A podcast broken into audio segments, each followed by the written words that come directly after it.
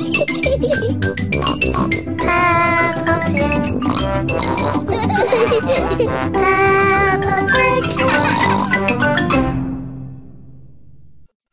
Fairy Peppa and George are eating their favorite food, spaghetti. Suddenly, something falls onto Peppa's plate. What's that? cries Peppa it's your tooth. Daddy Pig laughs. If you put the tooth under your pillow tonight, the tooth fairy will pay you a visit, says Mummy Pig. She will take the tooth and leave you a shiny coin.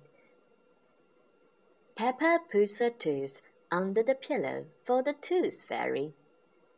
Let's stay awake all night and see the tooth fairy, says Peppa. Snores.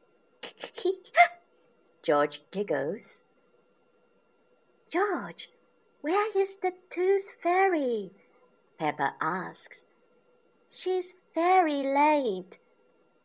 But George is so tired, he has fallen fast asleep. I'm not going to to sleep. I'm snores Peppa. When everything is quiet, something appears at the window.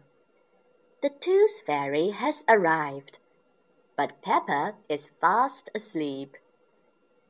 The tooth fairy pushes a shining coin under the pillow and takes Peppa's tiny tooth.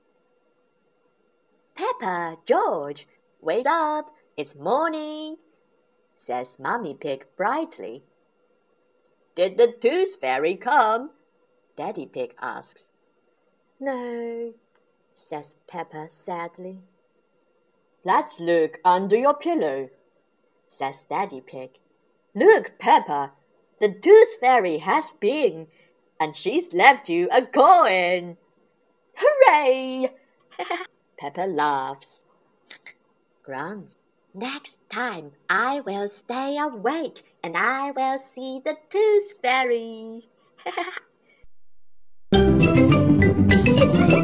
Peppa Pig.